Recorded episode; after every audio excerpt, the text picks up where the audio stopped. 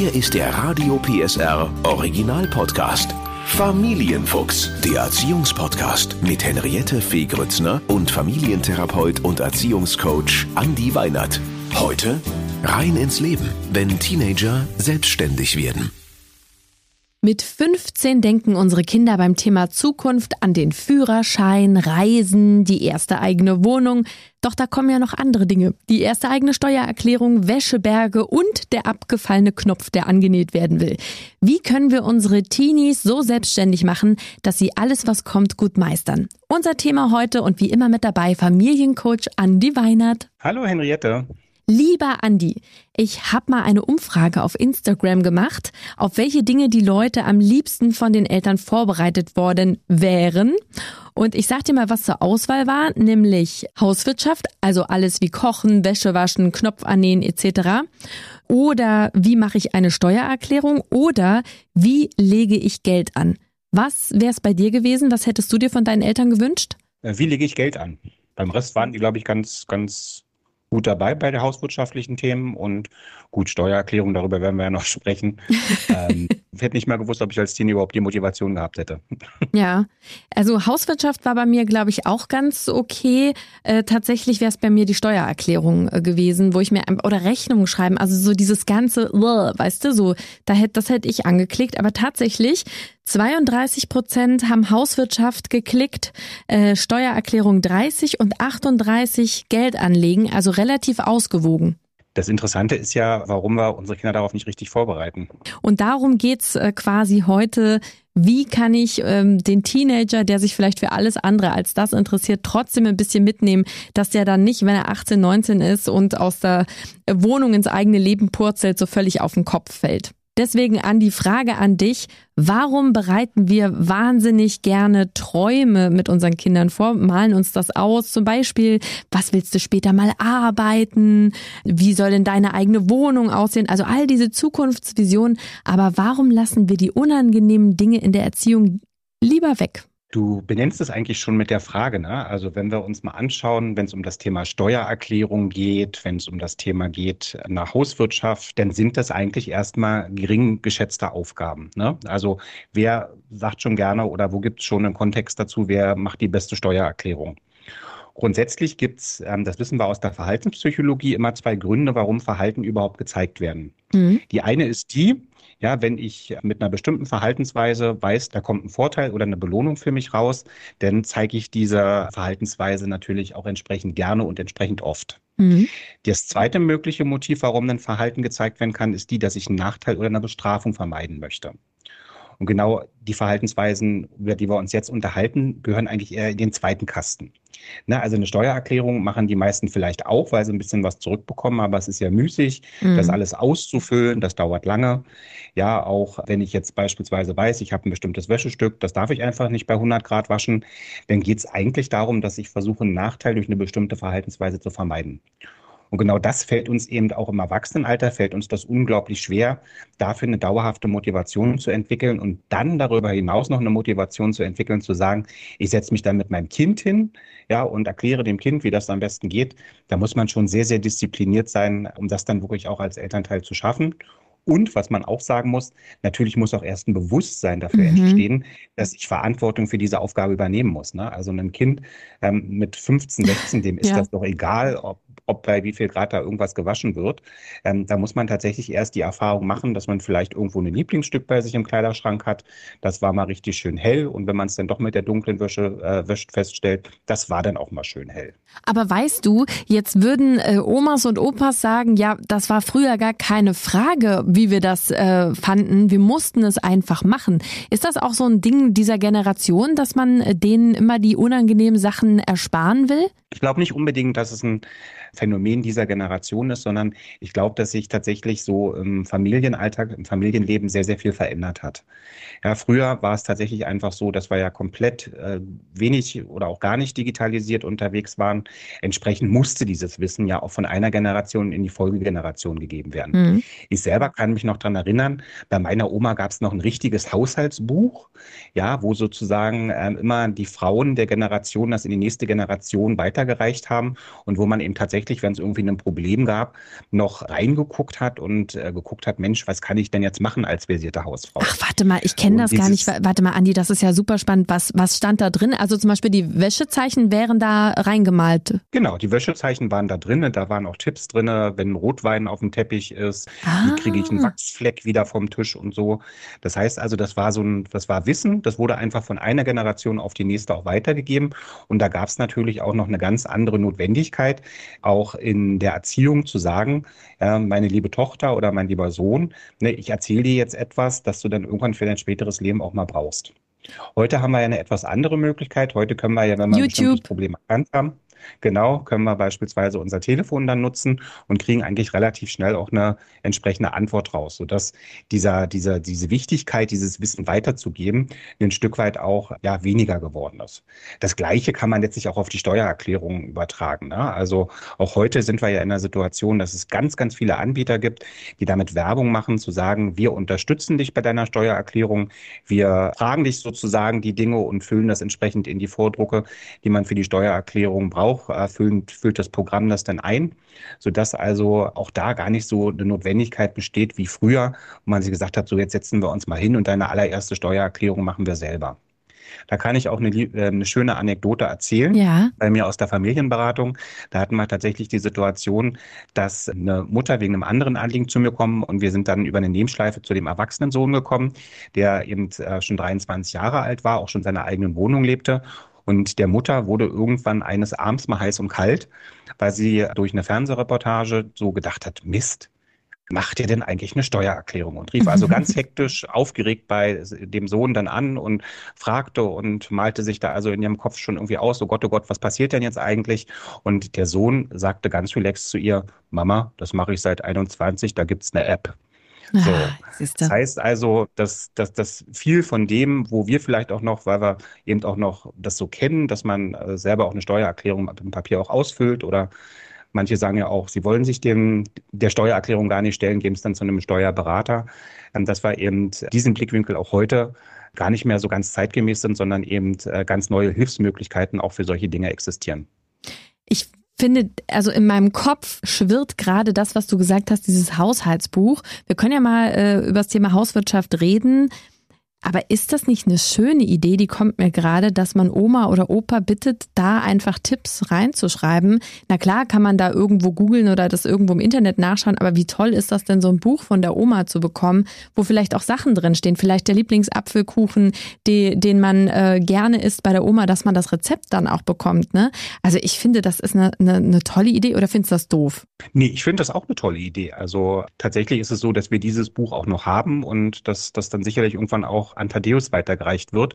Bloß, was ich glaube, was wichtig ist, ist, dass man auch nicht zu viel an Enttäuschung zeigt, wenn dafür erstmal auch vielleicht ähm, bei einem jungen Erwachsenen noch nicht so eine Wertschätzung da ist. Ne? Ich glaube, das verändert sich im Laufe des Erwachsenenlebens nochmal, weil man dann vielleicht sich nochmal ein bisschen mehr auch auf die Wurzeln besinnt und dann auch eine andere Wertschätzung für so ein selbst äh, kreiertes Buch auch entwickelt, wo so Tipps von einer Ur-Ur-Uroma drinne sind. Das macht es ja eigentlich so super spannend, mhm. wenn man das über viele Generationen auch führt und dass man vielleicht auch den richtigen Zeitpunkt Zeitpunkt ein Stück weit abwartet und nicht dem 21-jährigen Teenager das Buch übergibt und sich dann wundert, dass es vielleicht irgendwann nach zwei Jahren nicht mehr auffindbar ist. Ja, oder man gestaltet das Buch zusammen. Dann hat man gleich wieder ein schönes genau. Gemeinschaftsprojekt, ne? Und dann kann man das ja auch gemeinsam machen und auch sagen, was, was würdest du denn gerne wissen wollen? Das ist ja total toll. Trotzdem, Frage an dich, an die ähm, Hauswirtschaft. Ab wann kann man denn aber trotzdem, finde ich, ein paar Sachen zumuten, zu sagen, ja, also Wäsche sortieren, das können wir mal lernen und die Zeichen mal durchgehen und wie die Waschmaschine aufgeht, das könnte ich dir auch mal zeigen.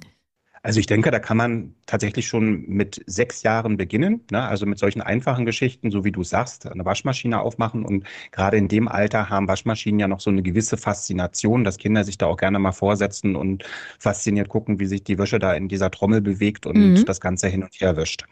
So dieses Sortieren nach Farben, das kann man tatsächlich auch als ein Spiel machen. Das haben wir eine Zeit lang auch gemacht.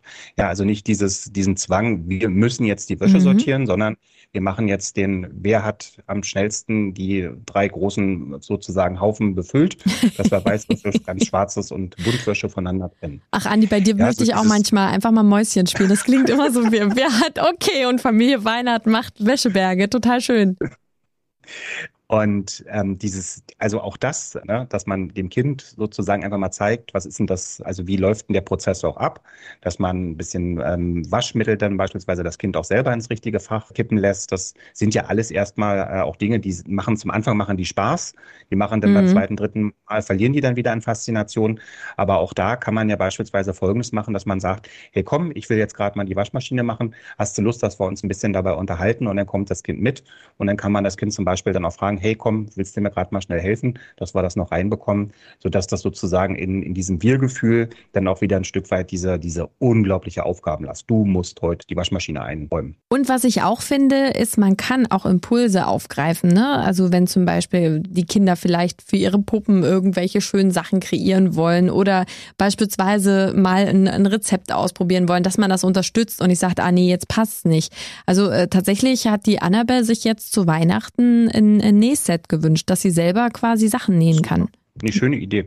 Ne? Also das ist ja auch eine Möglichkeit. Da gibt es auch viele, viele Sachen, wo man heute eben auch so Sachen wie Nähen oder so, dass man das auch ein bisschen unterstützen kann. Da gibt es auch coole Sachen, wo die dann auch ihre Taschen designen können und so. Da gibt es relativ viel. Kommen wir zum nächsten Thema. Äh, Konto führen und Geld anlegen. Das ist ja wirklich ein komplexes Thema.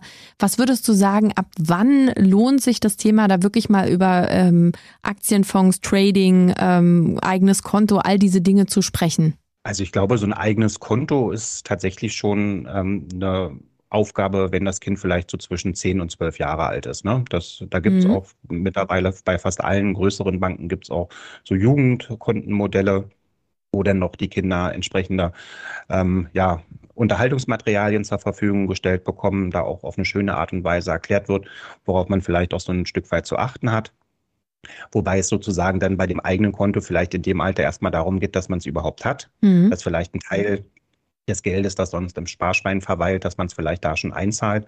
Und dann so ab 12, 14, glaube ich, kann es so das erste Mal die Situation geben, dass man dem Kind eben auch äh, beispielsweise dem, dann das erste Mal die Möglichkeit gibt, auch mit der Karte einen bestimmten Betrag auch abzuheben, immer noch im Beisein. Und dann, je nachdem, wie ich so das Gefühl habe, dass mein Kind mit Geld umgehen kann, dann eben auch sagen kann, okay, wir machen das jetzt so, du kriegst dein Taschengeld überwiesen, ja, und kannst äh, anfangen, es frei zu verfügen. Wobei man, wie gesagt, da dann nochmal gucken muss, wenn da natürlich das zeitgleich als Sparkonto genutzt wurde, dass man vielleicht ein Parallelkonto gründet und da immer nur ein bestimmter Betrag auch verfügbar ist. Ja. Dieses Thema, was du jetzt gesagt hast, Trading, ich glaube, das ist etwas, das gehört dann wirklich ähm, so in das, ja, schon, schon eher in das Erwachsenenalter, ne? so insgesamt auch erstmal zu verstehen, was sind Aktien, wie funktioniert so ein Fonds, was sind da so die Vor- und Nachteile. Ich glaube, das ist etwas, das gehört so eher so zu, zwischen 25 und dann vielleicht 50, dass man ein Stück weit mit den Themen auseinandersetzt. Was ist eine für mich gelungene Altersvorsorge?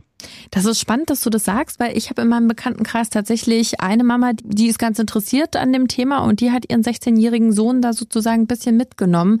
Und äh, die hat mhm. auch gesagt, für wen das nichts ist, weil nicht alle Eltern haben ja da Lust drauf, sich mit zu beschäftigen.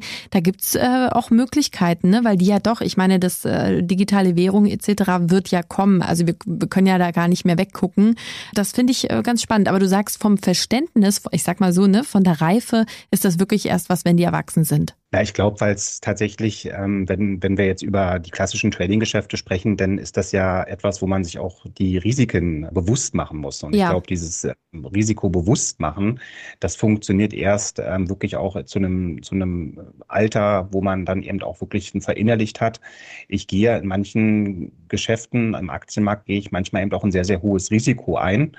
Und ich glaube, dieses verinnerlichte Bewusstsein, das kann ich mit 16 zwar hören und das mhm. kann mir vielleicht auch klar sein, aber dass, dass, dass man das manchmal dann auch schmerzlich auch erfahren muss, dass dieses hohe Risikogeschäft dann auch dazu führt, dass es gestern noch 600 Euro waren und heute ist es null.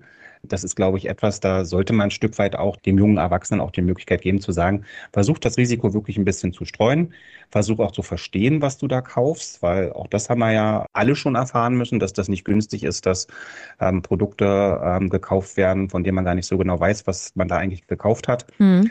Ähm, da auch so ein, so, ein, so ein gesundes Reflexionsvermögen zu erzeugen, zu sagen, welches Risiko bin ich bereit einzugehen und was bedeutet denn so ein Geldgeschäft auch wirklich für mich, ist, glaube ich, auch ein ganz zentraler Lernaspekt. Ja, wie sieht's aus mit dem ersten Nebenjob? Also sich nebenbei ein paar Euro äh, verdienen, ähm, da zu motivieren oder zu sagen, such dir mal was und mach mal die Erfahrung, ne, dass das Geld nicht vom Himmel fällt, sondern dass man dafür was tun muss. Ja, also im Idealfall entsteht die Motivation ja irgendwann selbst. Ne? Also, dass, dass ein Kind auch sagt, hey, ich habe jetzt irgendwie Lust, das erste Mal mein eigenes Geld zu verdienen. Das kann man ja auch durchaus in dem Kind nochmal ähm, verstärken, indem man vielleicht selber auch davon berichtet, wie schön dieser Moment war, wie stolz man das erste Mal war, als Geld auf dem Konto war, das man selber verdient hatte und welche schönen Möglichkeiten es auch gibt. Ne? Also dass man dem Kind eben auch sagt, wenn du jetzt selber deinen ersten Job hast, das ist mhm. eine gute Ergänzung zu deinem ähm, bestehenden Taschengeld und es, du wirst einfach auch nochmal eine ganz andere Erfahrung machen, wie denn das ist, wenn man auch jetzt Verantwortung ähm, im Berufsleben anfangen muss zu übernehmen. Wichtig ist eben da dem Kind das anzubieten, aber den Druck nicht zu dolle zu erhöhen. Ja. Ne? Also das erlebe ich halt auch immer wieder, dass dann eben sehr starker Druck aufgebaut wird, dass dann gesagt wird, nee, der, du musst dir jetzt mal irgendwie hier noch einen Nebenjob suchen. Und das muss eben immer in der Balance stehen, weil wenn das Kind ohnehin vielleicht schon Schwierigkeiten in der Schule hat und dann noch anfangen muss, einen Nebenjob nachzugehen, in der Schule deswegen dann noch schlechter wird, ist die Frage, ob das so die richtige Entwicklung ja. ist, die ich mir für mein Kind so wünsche. Viele äh, Teenies, 15, 16, haben überhaupt keinen Plan, was sie mal machen wollen mit ihrem Leben. Ähm, dort auch eine Verantwortung zu übernehmen, ähm, sich zu informieren, vielleicht ne, auch ein Praktikum zu machen oder eben mal einen Nebenjob da. Wie siehst du das? Ähm, muss man das immer anschieben oder kann da auch was von selber kommen oder wie, wie erlebst du das in der Praxis? Also an den allermeisten Schulen ist es ja mittlerweile so, dass über ein Bundesprogramm auch Berufsorientierung innerhalb der Schulen stattfindet in den siebten, achten Klassen. Das heißt also, da kommen dann entsprechend Menschen in die Schule, dann findet eine sogenannte Potenzialanalyse statt und dann kriegen die Kinder eine Rückmeldung dazu, welche Berufe aufgrund der Fähigkeiten, die da ermittelt wurden, auch zu ihnen passen könnten. Mhm.